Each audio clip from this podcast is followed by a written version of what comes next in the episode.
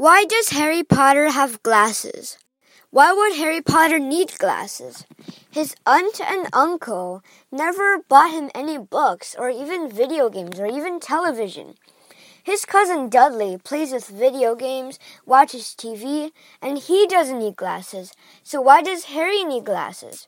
And even if he needs glasses, his aunt and uncle wouldn't give him glasses or buy him glasses because glasses are pretty expensive.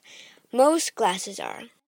So Harry Potter is seen all through the series with his glasses, but no one really knows why he has glasses.